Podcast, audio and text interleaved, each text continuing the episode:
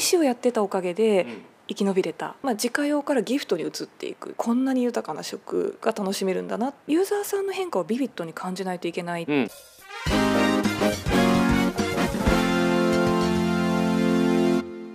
皆さんこんにちは。西野未来へようこそ。ズバリ食品史という大きなテーマでいろいろとお話をお伺いしていきたいと思います。綾香さんよろしくお願いします。よろしくお願いします。EC 化率が2.6%まだまだ低いんですよね。市場規模はアパレルうん。家電の次なんですよね、うんうん。コロナ禍で僕がいるようなアパレル業界は結構大変なんですけどこういう事象があった時にいいところもあれば悪いところもあるっていうところに行った時に、まさにそのいいところの一つが食品 EC ですね。飲食がなかなうんうん。か気軽にできなくなっちゃってるっていうことがあるので、全般で見たら大ダメージだとは思うんですけどこと食品 EC っていうことに関しては講義で見ても競技で見ても活況なのかなと。あやさんはお取り寄せネットやってらっしゃってて現状の食品 EC の流れについては出店者なか通じて非常によくご存知だとは思うんですけどコロナ前と今どう変わってきたのか食品の場合っていいのはやりやすいっていうのが一つあると思うんですよ。はいはい今後チャレンジしていこうかなと思ってる人も多いと思うんでちょっとねヒントになるような感じでちょっといろいろとお話ちょっとその辺お伺いさせていただければなと思うんですけどなんか変化ってなんか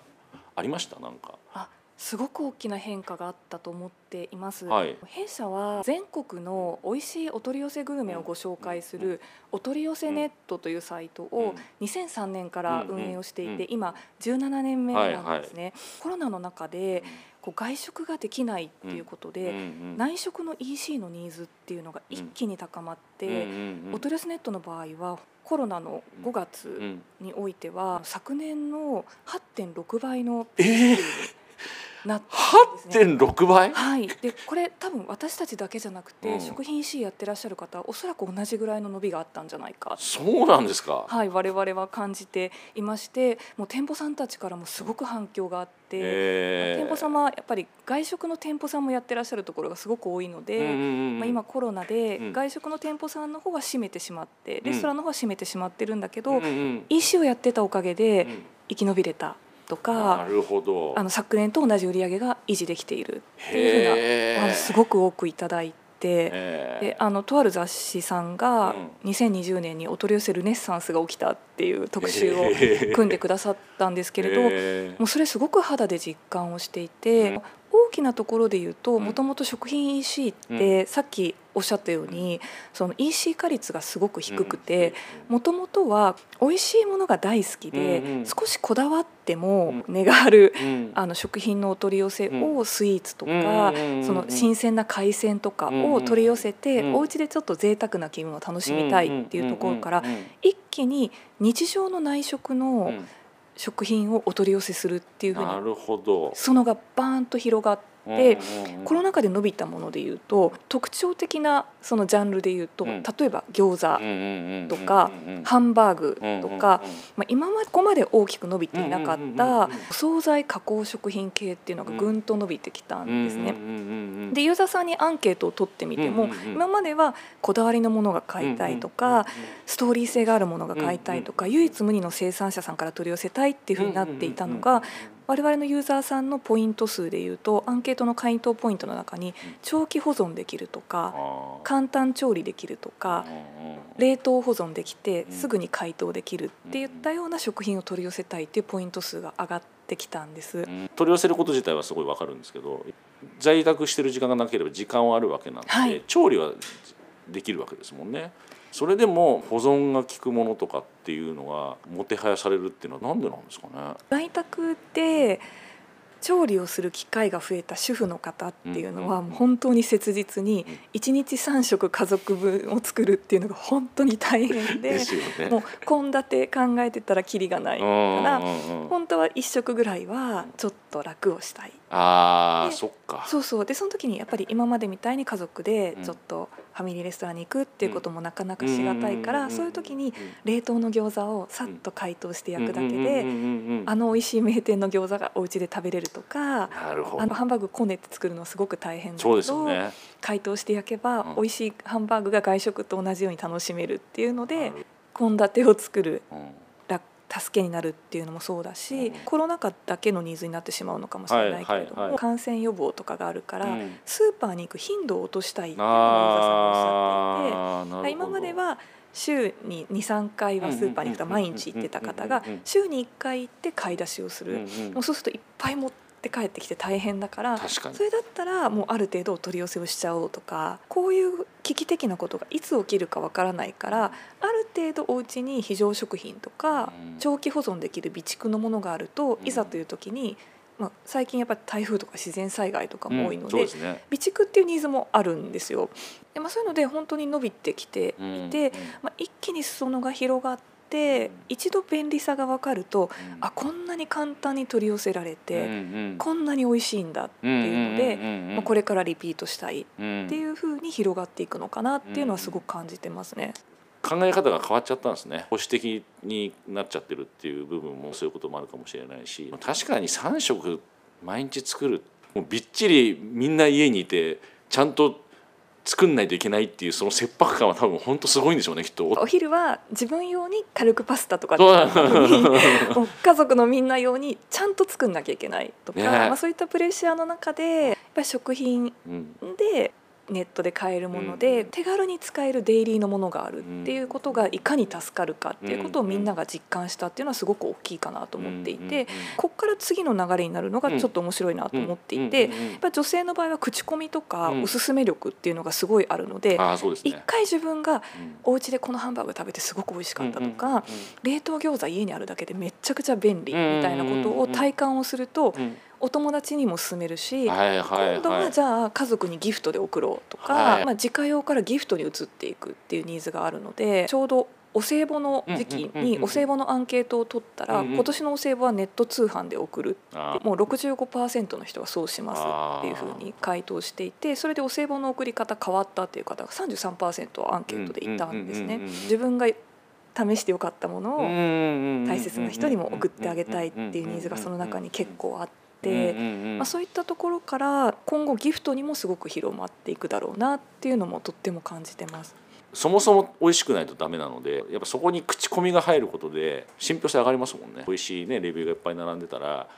それは買ってみてもいいかもって思いますもんね。食品ってやっぱりその口コミとの相性がすごくいいのは、一つはインテリアとか、そのメイクとかに比べると好みの差があんまりなくって美味しいものはやっぱり美味しいから割と万人受けする 美味しさがあるからあの人が美味しいって言ったケーキはやっぱり私も美味しいって思うっていうなんかあの人に似合うメイクでも私には似合わないのよねみたいなことがそうですねそれはメイクあるけど食品はないですもんね。そうなん美味しいものは美味しいですからね。そう、うん、っていうのと単価がある程度安いから口コミをされた時に、カジュアルに試しやすいっていうのがあってその SNS とかネットの口コミとも非常に相性がいいジャンルだと思ってるんですね。SNS とかの個人の発信で物を買うっていう流れがすごく出てきている中でも食品っていうのは今後結構そこがまた大きく伸びていくんじゃないかな。長いそのトレンドでいうとやっぱり巣ごもり消費っていう流れが本当に大きくあると思っていて。どんどんどんどんインターネットが普及していて、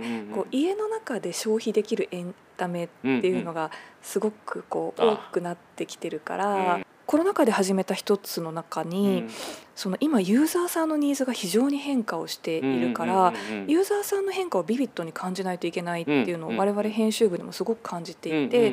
コロナの直後からオンラインで毎月ユーザーさんに Zoom でインタビューをしようっていうのをやっていてあいいっすねあすごくおすすめです。で毎月3名ユーザーさんをランダムに1人40分ずつぐらいかな、うんうん、あの編集長が今どういうふうにショッピングしてますかとか、うんうん、どうなってますかっていうのを本当に具体的に聞いてってでそれはちょっと Zoom で録画させてもらって編集部のメンバーもみんなでシェアして、今ユーザーさんこうなんだああなんだっていうのを聞いていくんですけれど割とこう消費者の皆さんしなやかにその家でできる楽しみっていうのをすごく見つけていてネットフリックスとかも今非常に伸びているけれど、ね、その仲良しのお友達でとか家族で集まって、こう好きな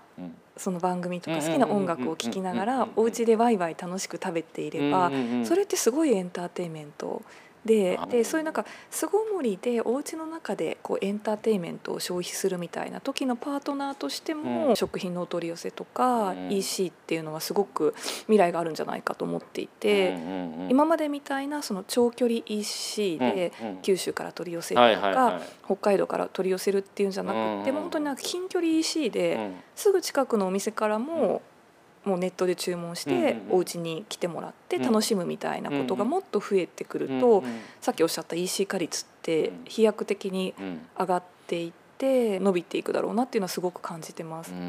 競技講義で見た時にウーバーイーツみたいな、はい、ああいうのも配達っていう感じなのでちょっと EC っていう感じじゃないですけどもこの中で非常にあれやんないとまずいっていうお店も多分たくさんあったと思うんでそういう意味では講義で見ればそういうところにも入ってくるのかなと思うと。そう思います。講義で言うとウーバーイーツさんとかも近距離 EC として本当に伸びていく